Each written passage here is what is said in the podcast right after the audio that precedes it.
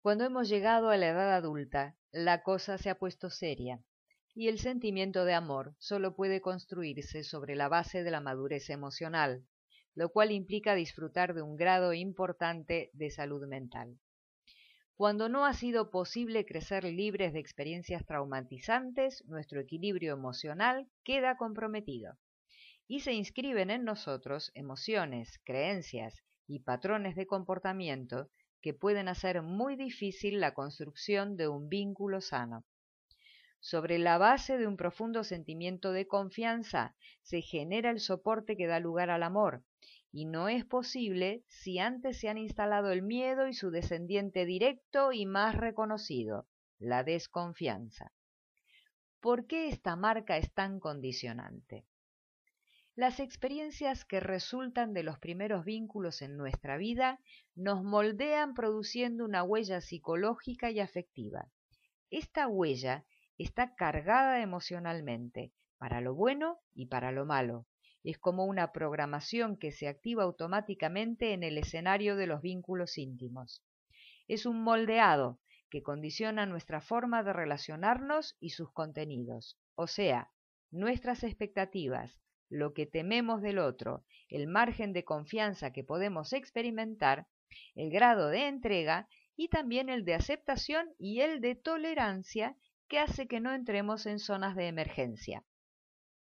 A veces este condicionante se presenta de forma más o menos sutil y se experimenta de manera inconsciente y disfrazada de razonamientos. Es decir, algo nos perturba, le buscamos razones, pero podemos quedar muy lejos de verlas en verdad y de encontrar una salida saludable.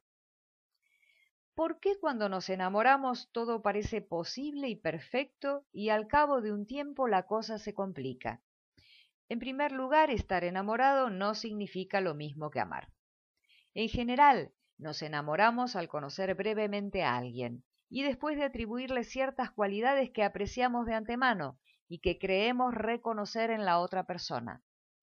Nuestra expectativa sobre el otro está bien definida y funciona como una barrera que nos impide ver lo que estamos poniendo en juego de nuestro propio bagaje personal y quién es verdaderamente el otro.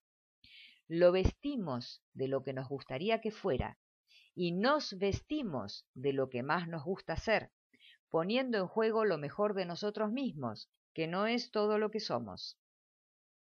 Esta fase no se nutre de amor, está muy lejos de hacerlo, sino de enamoramiento, casi como sinónimo de encantamiento. Estamos encantados de sentirnos así.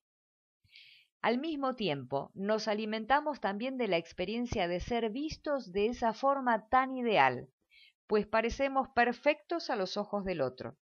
En cierto sentido, es un momento glorioso, en el que parece que toda nuestra gracia está siendo reconocida y nos entregamos al gozo de recibir todas las atenciones con las que nos regalan. Experimentamos complicidad, alegría, atracción, excitación y hasta creatividad.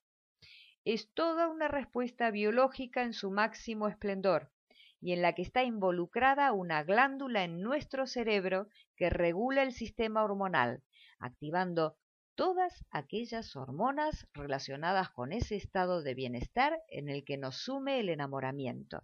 Placer, excitación, humor, euforia, nuestro metabolismo se acelera, tenemos menos apetito y nos llenamos de confianza. En fin, es la mismísima gloria.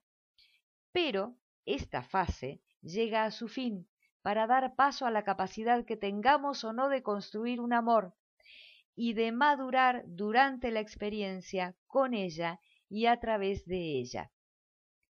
Es el estado de enamoramiento el que es ciego, y es el amor el que es capaz de ver al otro tal y como es y de renunciar a la idealización sin experimentar pérdida alguna.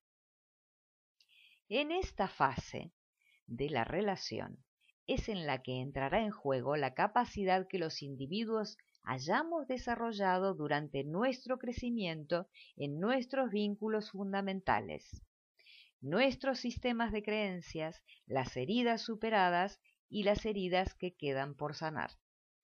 En un corazón tranquilo, sin miedo o con un miedo razonable, habita una mente serena, haciendo posible atravesar la tan estimulante fase de enamoramiento para construir la poderosa estructura que constituye una relación, nutrida de la confianza y el respeto y sustentada en el amor.